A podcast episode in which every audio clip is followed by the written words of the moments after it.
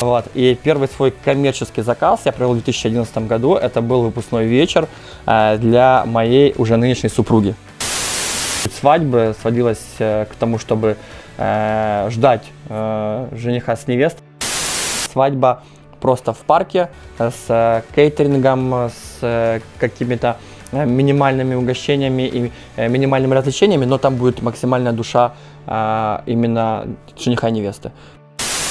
Если вы это хотите, берите и делайте, не сомневайтесь.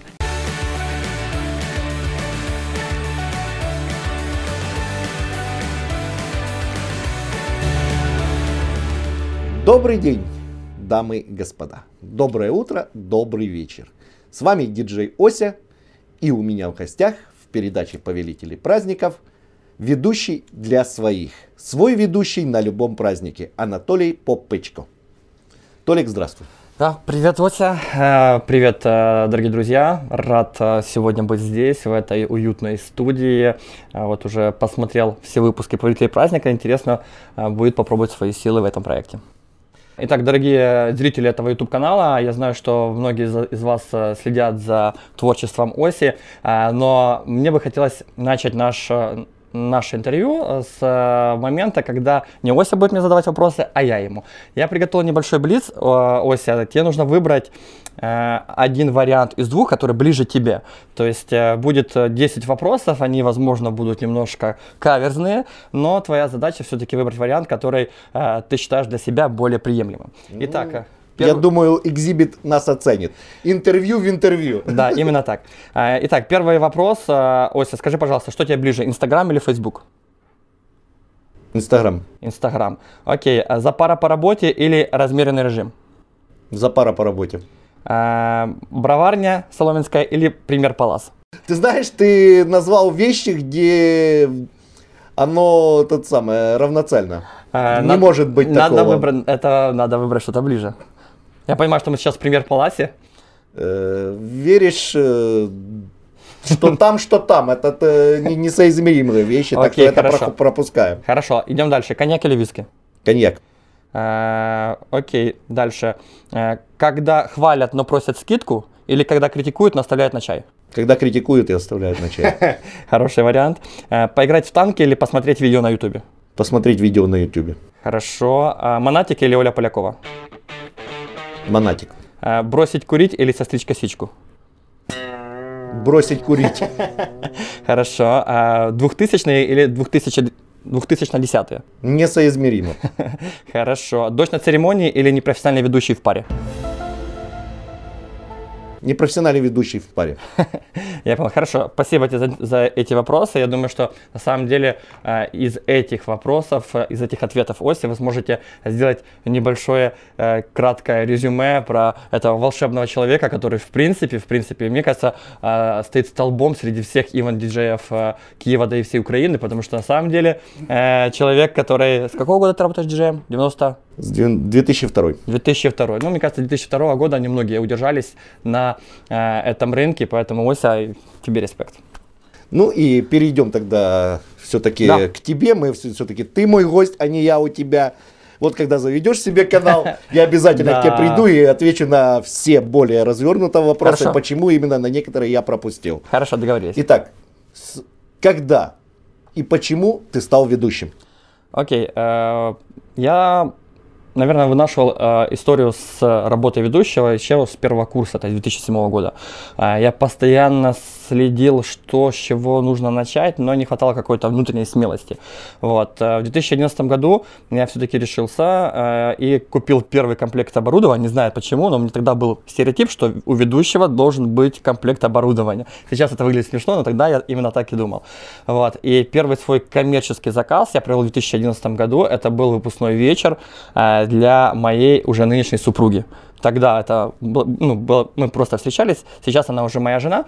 Вот. Это был вечер в университете. Как сейчас помню, наш гонорар э, за ведущего диджея и комплект оборудования был 800 гривен. Да, это 2011 год, но все равно это были, как, как по мне, очень смешные деньги. Но тем не менее, э, именно с этого я начинал. А Дальше у меня появлялось все больше и больше уверенности, что это мое. Э, И, в принципе, с 2014 года я уже занимаюсь только этим.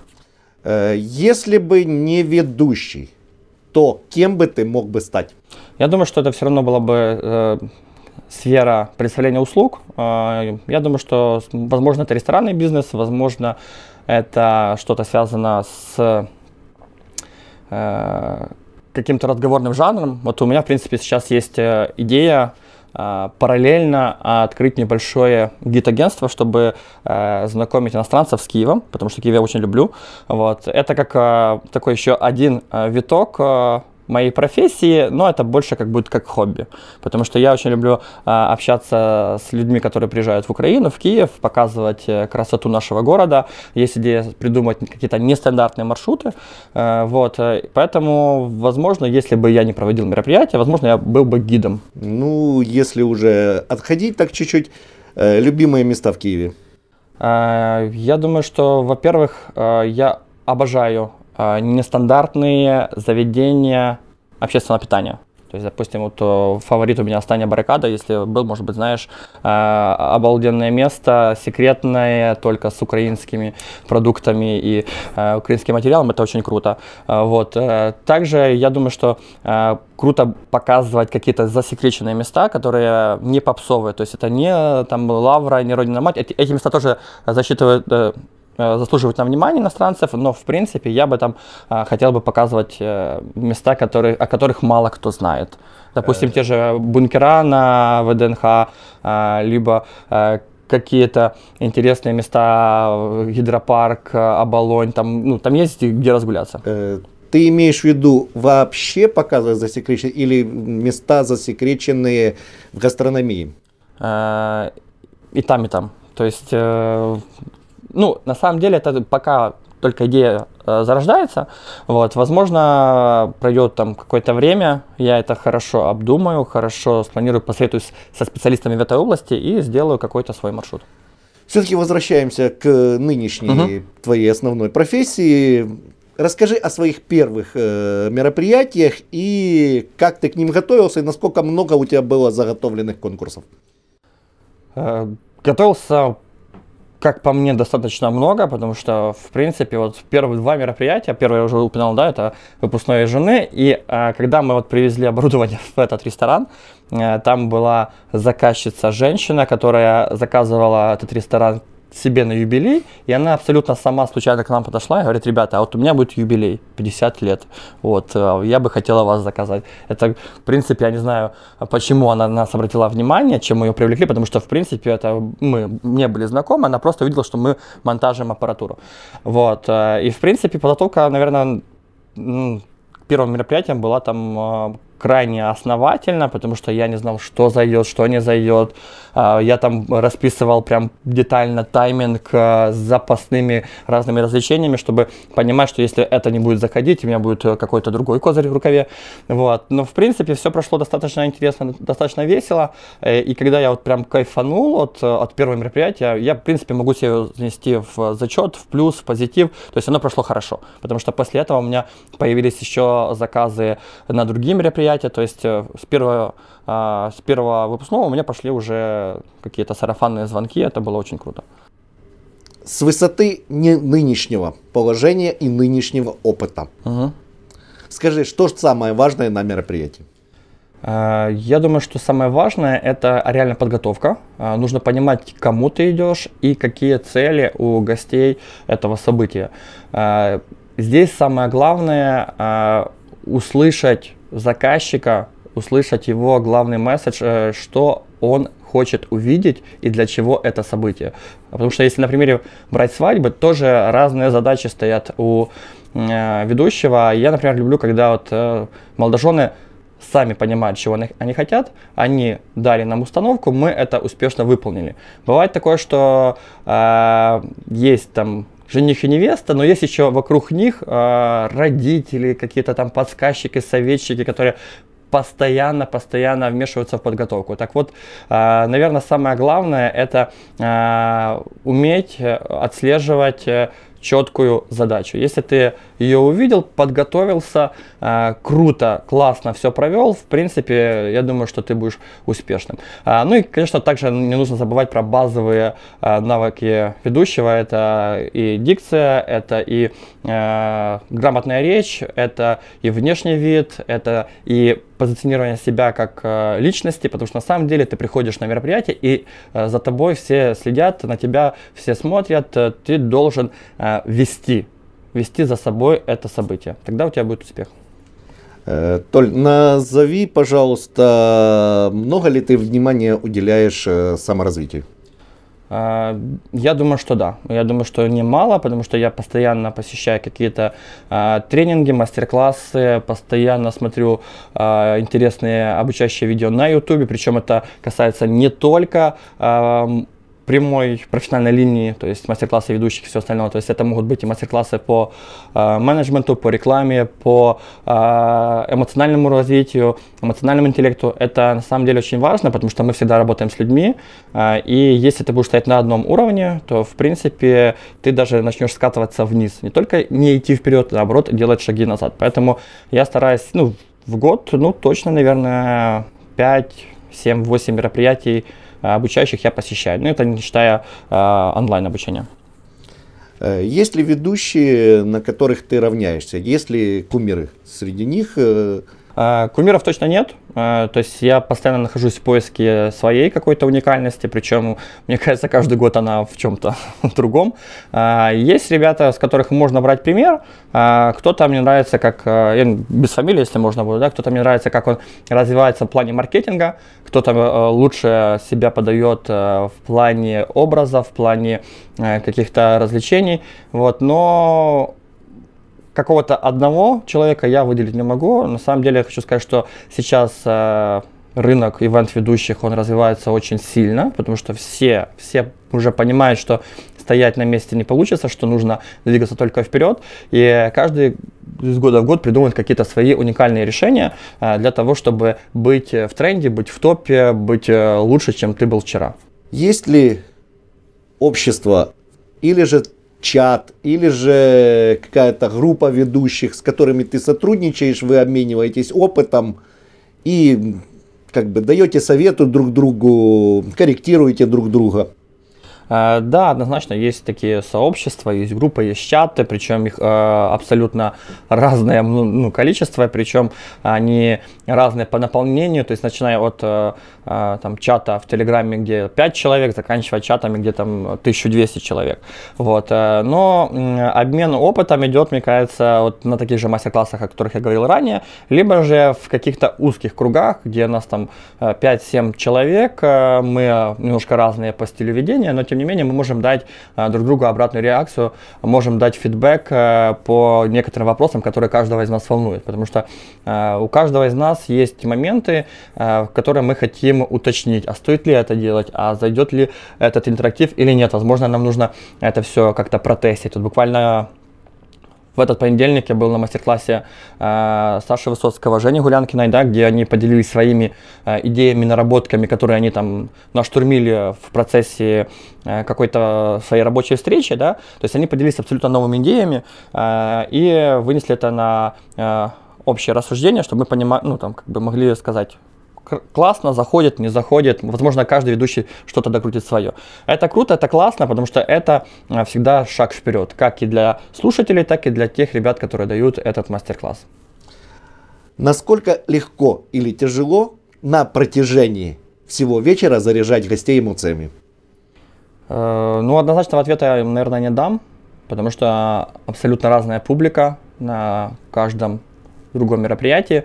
А, допустим, есть э, публика, где точно все свои, тогда это делать э, максимально легко, да, то есть э, если там нет лишних гостей, где все хорошо, все классно, все идет, и мы заряжаем друг друга энергией, то есть я отдаю, гости это получают, дают мне какую-то ответку, и мы так вот все там 7 часов мероприятия, просто вот в одном порыве, в одном а, ударе идем а, к красивому финалу. Это круто, это классно. Есть э, другая сторона медали, когда на мероприятии есть э, гости, которые задают какое-то волнение, то есть, допустим, это может быть э, там, руководитель с работы жениха, и жених вот э, прям переживает, чтобы понравилось э, не только невесте, а в первую очередь там руководителю, потому что от этого зависит его будущее. Э, есть, э, со, есть события, на которых есть гости, которых пригласили, потому что в кавычках так надо, и они дают свою какую-то эмоциональную негативную энергетику. Это, конечно, не очень хорошо, с такими моментами э, сложно управлять, э, но мы стараемся, стараемся, чтобы это все переводилось в позитивное русло. Вот. Но на самом деле, на самом деле, работа ведущего, она эмоционально в принципе сложная, потому что ты приходишь каждый раз на мероприятие, где от э, там, 10 до 150 гостей или даже больше, вот, и у каждого свои какие-то мысли, свои какие-то э, идеи на, насчет этого мероприятия, и твоя задача как ведущего их всех объединить и э, дать какое-то позитивное решение этому событию. Поэтому э, в любом случае эмоционально ты после каждого события приезжаешь, э, и нужно еще немножко там от дома просто полежать, отойти. То есть, потому что на самом деле э, эмоциональная составляющая, она очень важна. Я знаю, что не все мероприятия проходят гладко. Расскажи, пожалуйста, о самом трудном мероприятии, о самом нестандартном и как ты с этого выкрутился. Э, самое трудное мероприятие, сейчас, сейчас вспоминаю, э, была свадьба, на которой невеста хотела прям удивить всех своих гостей э, какими-то нестандартными решениями. И она допустила одну очень важную ошибку. Она на свою свадьбу не взяла ни координаторов, ни организаторов. То есть она решила сделать все сама.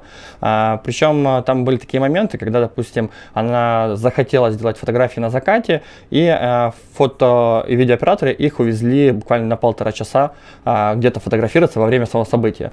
Свадьба была большая, человек на 80, и все там родственники, бабушки, дедушки очень сильно хотели их поздравить, но из-за того, что их не было, этого мы не могли сделать, мы там просто а, как-то общались общались, веселились э, на разные темы, но именно а, вся суть свадьбы сводилась а, к тому, чтобы а, ждать а, жениха с невестой, который где-то там фотографируется на закате.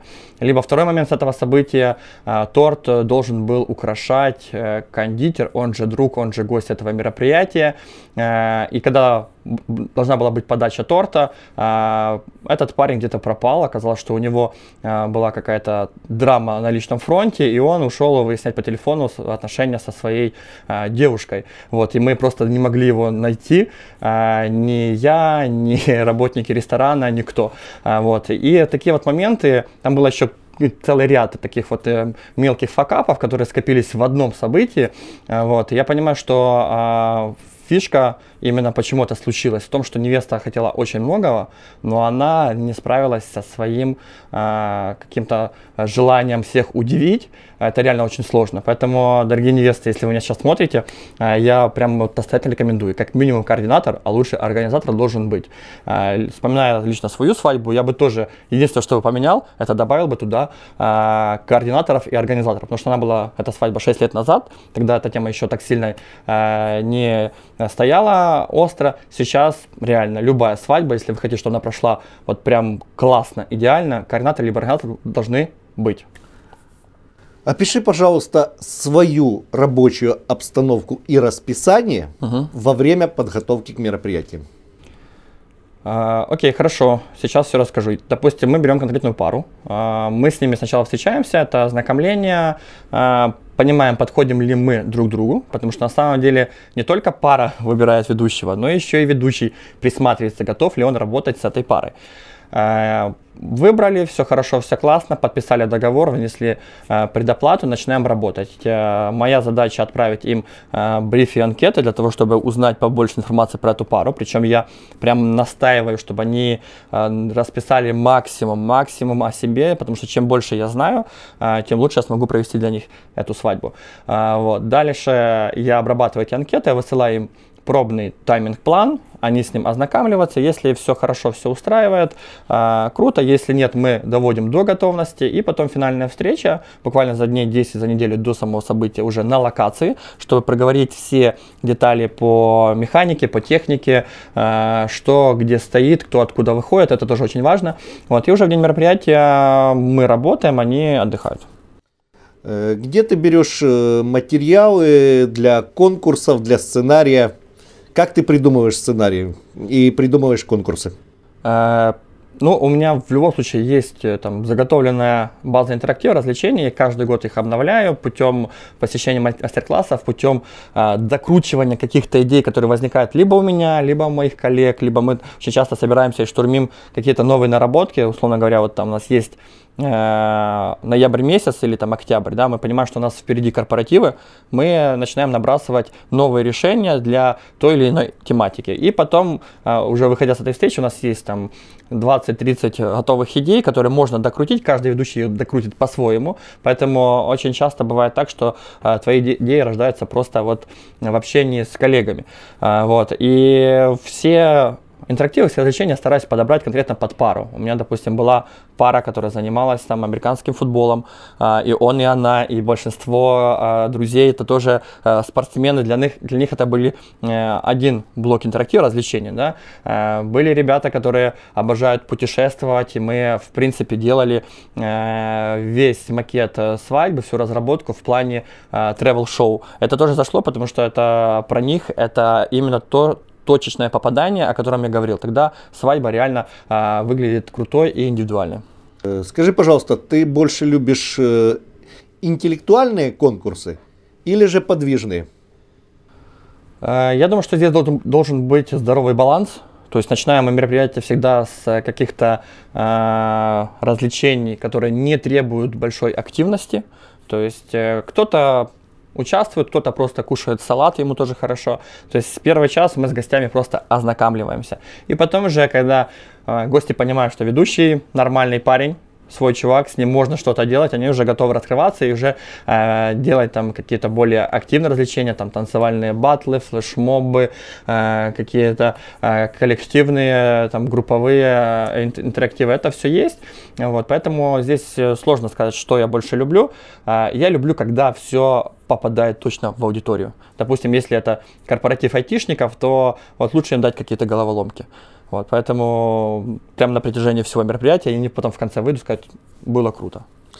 Э, какие из типов мероприятий ты больше всего любишь?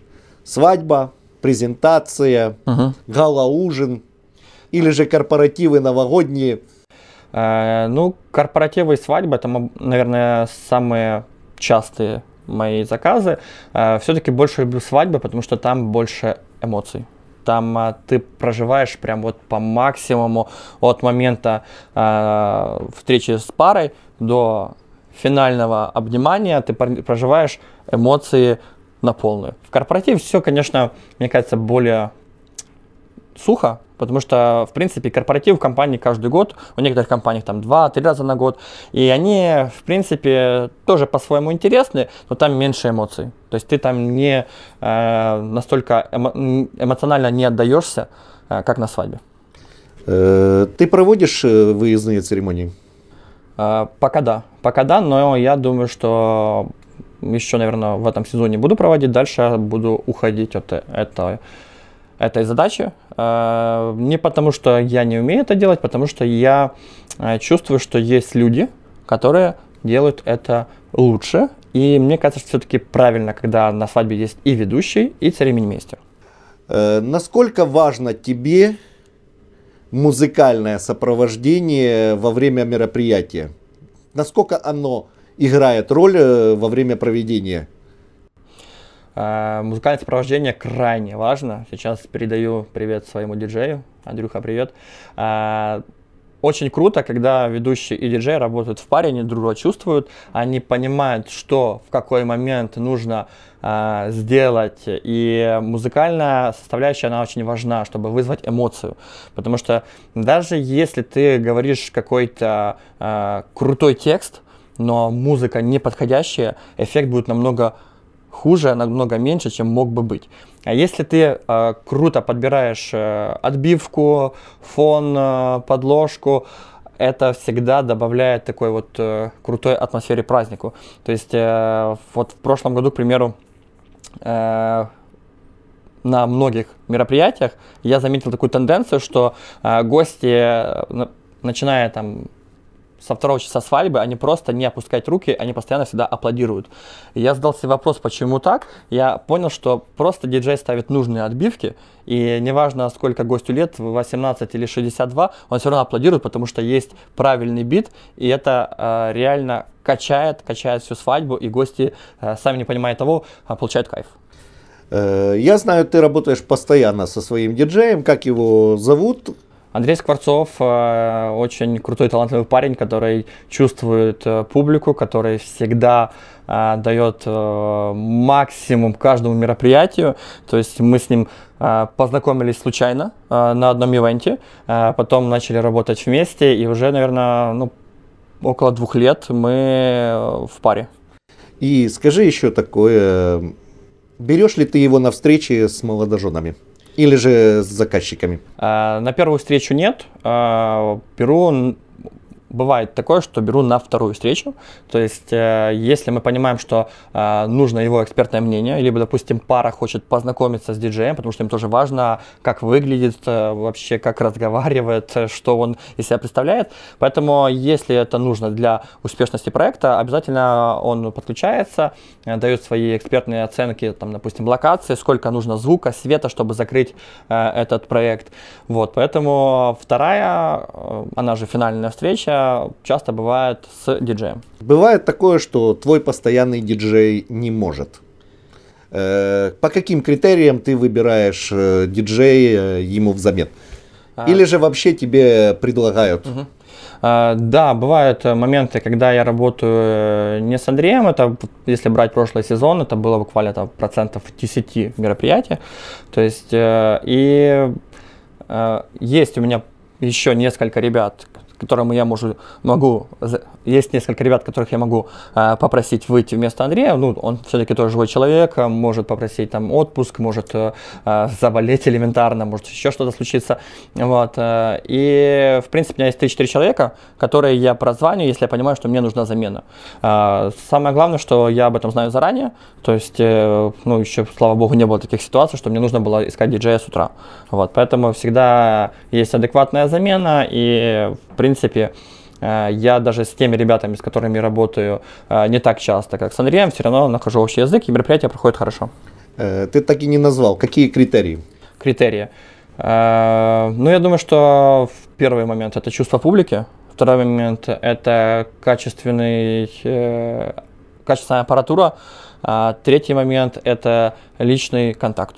То есть, если мне с этим диджеем комфортно, я его, конечно же, к себе позову. Если он будет профессионал а, с хорошим а, оборудованием, у него будет а, много опыта, но мы с ним лично не находим контакт, ну, я такого человека к себе на, на мероприятие не позову. Потому что если диджей будет там ставить э, свои какие-то моменты, свои какие-то видения мероприятия в приоритете, э, нежели, допустим, я либо молодожены, э, то мне будет сложно работать с таким человеком.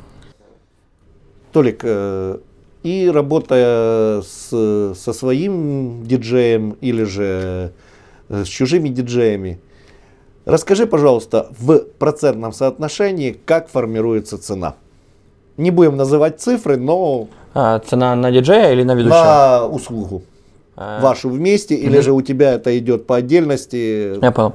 А, на самом деле цена формируется очень просто. Если у тебя много заказов, ты можешь поднимать цену. Если у тебя мало заказов, подумай, возможно, нужно ее немножко спустить. Потому что на самом деле э, очень много ведущих есть, которые говорят, что вот я стою там, ну, условно говоря, там, тысячу долларов, да, но у меня ровно там два заказа за лето.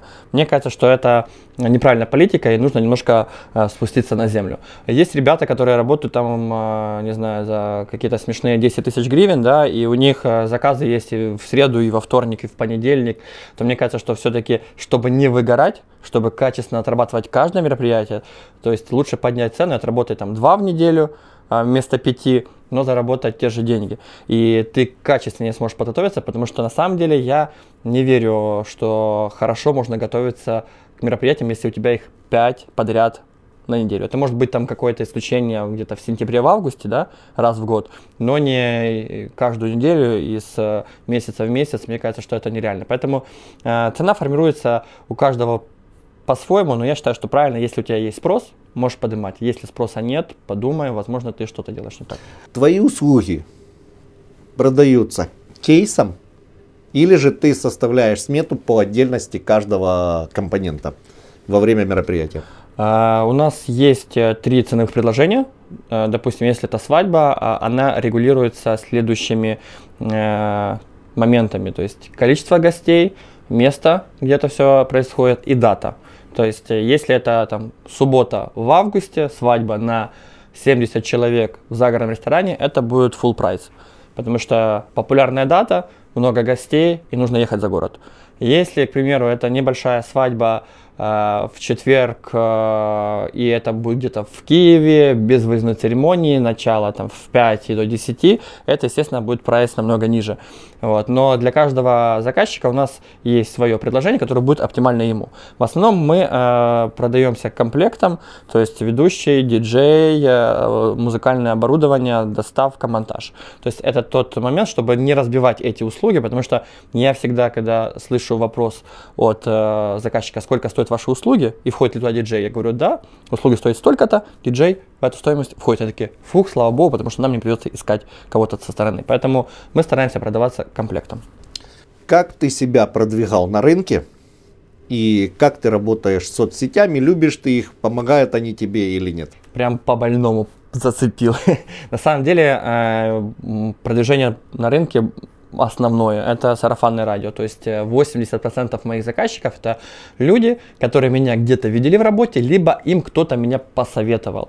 А, для меня это очень ценно, потому что если гости приходят, э, заказчики приходят уже э, зная мою работу, а значит это стопроцентное попадание, мы с ними сойдемся.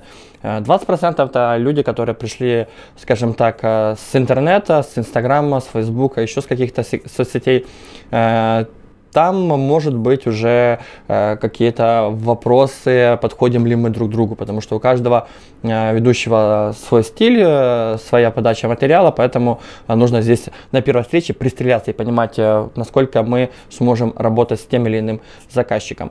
Вот. Э, соцсети, да, у меня хромают прямо на две ноги. Это и Facebook, и Instagram. Э, я почему-то не умею, либо не успеваю, либо не знаю, как это получается у других, но э, если посмотреть мою ленту во время э, горячего сезона, такое ощущение, что я вообще не работаю, потому что на самом деле я там крайне не активен. Возможно, в этом году я, я постараюсь поменять, возможно, э, возьму себе кого-то в ассистенты, чтобы снимать мою работу, это выкладывать э, в Инстаграм, потому что на самом деле, э, судя по отзывам своих коллег и по, э, в принципе, по тенденциям, Инстаграмом сейчас для ведущего это архиважно важно. Прям вот можно э, множество всех э, э, интернет-платформ оставлять, а Инстаграм двигать нужно всегда. Поэтому э, стараюсь, э, учусь, э, но пока получается как получается. Э, возвращаясь к парной работе диджей-ведущий, должен ли диджей выделяться во время мероприятия, быть как артист, угу. или же сидеть в уголочке, просто ставить песенки и создавать атмосферу для ведущего? Я думаю, что больше да, чем нет. Почему? А, сейчас объясню. То есть, если а, есть блок, когда а, активная работа именно ведущего, да, там а, интерактивы, общение с, госте, с гостями, здесь а, диджей просто вот э, исполняет важную, но все-таки вспомогательную роль. Допустим, если идет танцевальная пауза, то здесь э, архиважно, как себя диджей проявит как артист, как человек, который чувствует публику. Здесь э, полностью все зависит от него. Я думаю, что э, в этом э, очень большая его ценность, э, потому что э, диджей, он может как и дополнить круто мероприятие, так и полностью его завалить. Поэтому здесь э, важен профессионализм, важно э, то, насколько он чувствует публику. И я думаю, что э, работа диджея, она ее нельзя как-то уменьшить ее значимость. Диджей это важный элемент мероприятия. Я вот даже представить боюсь, что будет, если я буду работать с диджеем, который э, будет э, ложать на каждом шагу. Мне кажется, э, в следующий раз я буду рассказывать про свадьбу с фака именно с этой свадьбы. Поэтому диджей это очень важно, и его всегда нужно, э, скажем так, поощрять, выделять и благодарить за его труд. Э, Толик, э, при большой загруженности и постоянных работах, зная, что ты женат, не мешает ли это же личной жизни? Э, больше нет, чем да. То есть, э, слава богу, у меня адекватная жена, которая с пониманием относится к моей работе. Э, то есть она понимает, что я без проблем могу задержаться на том или ином мероприятии. Постоянно пятница, суббота, воскресенье приезжаю домой далеко за полуночь. Вот, плюс очень часто пропадаю на встречах э, в будние дни. Э, она относится к этому с пониманием, тем более, что мы стараемся делать э, какие-то паузы даже в горячий сезон, устраивать какие-то совместные выходные. Тем более, она тоже у меня работает в военсфере, и это добавляет, скажем так, большего взаимопонимания между нами. То есть я стараюсь по максимуму уделять э, время, когда у меня больше свободного времени. Допустим, сейчас э, э такой период э, февраль-март, когда заказов немножко меньше, поэтому э, сейчас больше внимания семье. Но придет э, тот же май, придет тот же июнь-июль, когда мы будем видеться крайне редко. Ну, слава богу, она понимает, и это нам лично не мешает. Как ты отдыхаешь и есть ли у тебя хобби? Да, как у любого нормального, адекватного человека, хобби есть. Э, я обожаю футбол, я обожаю рыбалку, я обожаю поездки в новые места, обожаю природу, поэтому, э, в принципе, э, летом с тем, как возобновить силы после тяжелых выходных, у меня проблем нет. Просто поехал на рыбалочку, поймал несколько больших рыб, выдохнул, настроился и давай работать дальше. Скажи, пожалуйста, слушаешь ли ты музыку вне работы и твое открытие последних полгода, допустим, а, если оно есть. Ага. А, да, музыку слушаю постоянно, музыка меня вдохновляет, э, иногда даже для того, чтобы написать тот или иной момент сценария, мне нужно послушать э, определенную музыку. Всегда она разная, причем я могу себя назвать меломаном, я могу слушать э, абсолютно разные направления, но все-таки меня больше вдохновляет э, что-то из таких классических вещей, допустим, тот же Битлз, тот же Фредди Меркьюри. Вот, ну, хотя очень хорошо отношусь и к новым веяниям, там, поп-музыки, рок-музыки. То есть открытие как такового ну, наверное, наверное, нет, не скажу. Не могу назвать э, артиста, который вот просто взял и привернул мое сознание, что вообще как это а, могло быть. То есть я слежу за тенденциями, а, слежу за тем, как развивается а, музыкальная индустрия, но пока, к сожалению, за последние полгода не было того артиста, который взял и взорвал мой мозг. Э, какие книги ты читал в последнее время и назови твою, свою любимую книгу? А, я в основном читаю книги э, по саморазвитию, то есть э, по психологии, чтобы понять себя, понять людей, понимать, э, что вообще в этом мире главное, что не очень. А, мне очень импонирует книга «Пять языков любви» Гарри Чепмана. Сейчас я дочитал «Тонкое искусство пофигизма», то есть это тоже очень важно, отсеивать нужные вещи, вернее, выбирать нужные вещи в нашей жизни, отсеивать ненужные. Вот, э, ну и в принципе, э, если брать художественную литературу, очень заходит украинский автор, может, быть, слышали Макс Кедрук, который пишет про э, путешествия, и последняя из его книг, которую я прочитал, это «На Зеландию», про то, как он ездил в эту прекрасную страну, рассказывать местным людям, что нельзя торговать украинскими женщинами. Вот такая вот книжка. При нашей работе мы часто сталкиваемся с таким э, вопросом э, заказчика, что мы работаем только с англоязычным музыкальным контентом. Угу. Твое мнение, от чего растут ноги? Из-за того, что не знают хорошего украинского, украиноязычного контента? Угу. Или же из-за того, что для всех украиноязычный это сельский гопац дрыца гопцаца? Э, я честно скажу, что стыкался с такими э, пожеланиями, но мне кажется, что не от того, что украинский контент какой-то некачественный, либо он э, как-то дискриминирует, что ли. На самом деле, я думаю, что здесь просто дело вкуса. Э, кому-то это нравится, кому-то нет. Но э, за последнее время, там последние года 2-3, э, украинская музыка очень сильно выросла. И если брать, э, допустим, не знаю, там мероприятия 2014-2015 года, да, а, то в процентном соотношении, мне кажется, что украинский контент, он вытесняет, а, как минимум точно, а, русский контент и потихоньку сравниваться с зарубежными исполнителями. То есть, э, допустим, у нас за последнее время очень много исполнителей, которые вышли в топ, ну, все-таки, наверное, это исходя из э, политической ситуации. Вот. Я думаю, что Э, украинский контент, он точно хороший, точно хороший. И иногда он превосходит русский, и иногда даже превосходит э, зарубежный. Поэтому здесь просто дело вкуса. Кому-то нравится, кому-то не нравится. Вот и все. Как ты думаешь, какие перспективы развития эвент рынка Украины? Лет так через 5-10.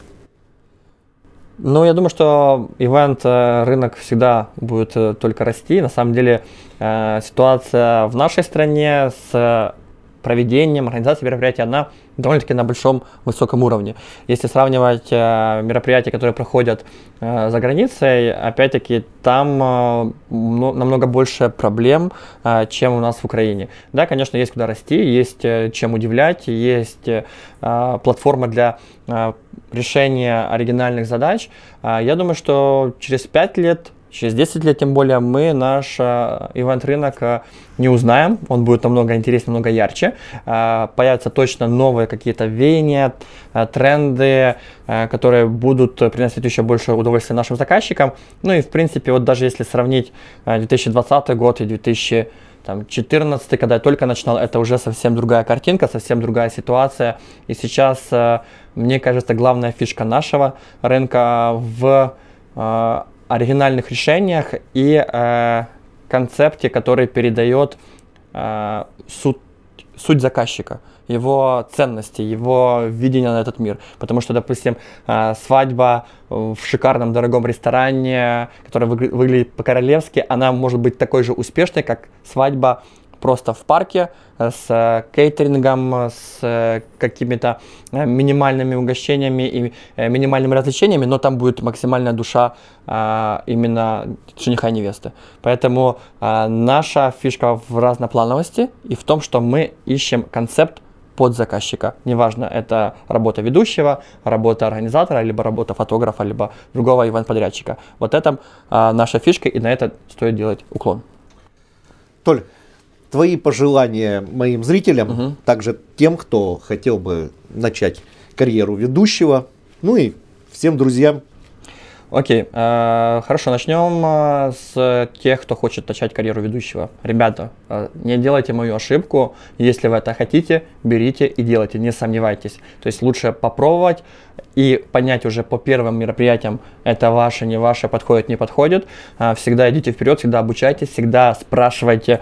Все коллеги по нашему цеху, которые более опытные, всегда открыты, готовы идти на помощь. Это первое. Пожелание зрителям нашего канала, ребята, все подписывайтесь, ставьте колокольчики, поддерживайте диджея Осю, потому что на самом деле он реально крутой чувак. В принципе, немногие современные даже ведущие имеют свой э, YouTube канал, а диджей тем более. Вот, э, он всегда идет вперед, следит за трендами, поэтому э, Ося э, заслуживает на уважение, на то, чтобы вы всегда следили за его новыми выпусками. Ну а для всех остальных э, посетителей этого канала хотел бы пожелать, чтобы все ваши начинания и цели были достигнуты. Никогда не останавливайтесь, не останавливайтесь на месте, идите вперед. Э, мне кажется, это всегда увлекательно, интересно, и вам это будет в пользу. Э, Ося, спасибо тебе огромное за приглашение. Э, на самом деле, я считаю, что есть большой потенциал у твоего проекта, и думаю, что через э, годик, там, плюс-минус у тебя будет огромная аудитория, и уже к тебе будут прям проситься на интервью, как к Юрию Дудю. Спасибо. Ну что ж, уважаемые дамы и господа, с вами была передача «Повелители праздников». Меня зовут диджей Ося.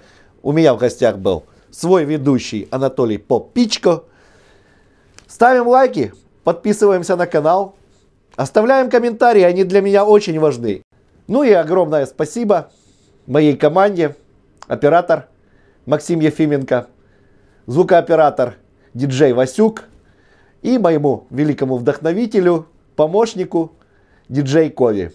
Также огромное спасибо Кабаре Парадайз за то, что, как всегда, мы у них в гостях. Всем пока!